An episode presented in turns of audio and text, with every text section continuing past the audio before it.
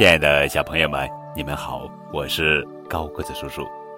今天要讲的故事的名字叫做《孔雀和夜莺》。有一位非常喜爱音乐的老财主，一天早上开门时，听到外面的树上有一只鸟儿在唱歌。老财主听了一会儿，忍不住感叹：“他唱的真好听啊！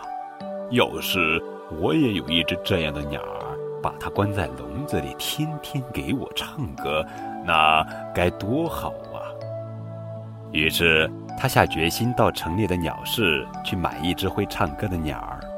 虽然他不知道这只鸟儿叫什么名字，但他相信只要有钱，就不愁买不到这种鸟儿。老财主带着鼓鼓的钱包走进了鸟市，这里的鸟儿真多呀，他看的眼都花了。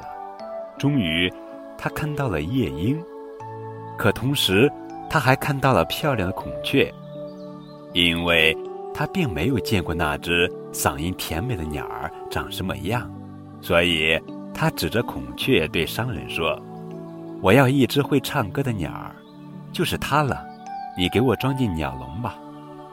商人听了很吃惊，它是孔雀呀。孔雀虽然漂亮，可是根本不会唱歌，夜莺唱的才好听呢。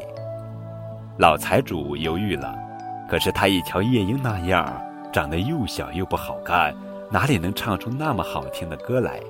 再一看孔雀，长得花枝招展的，嗓音一定也不赖。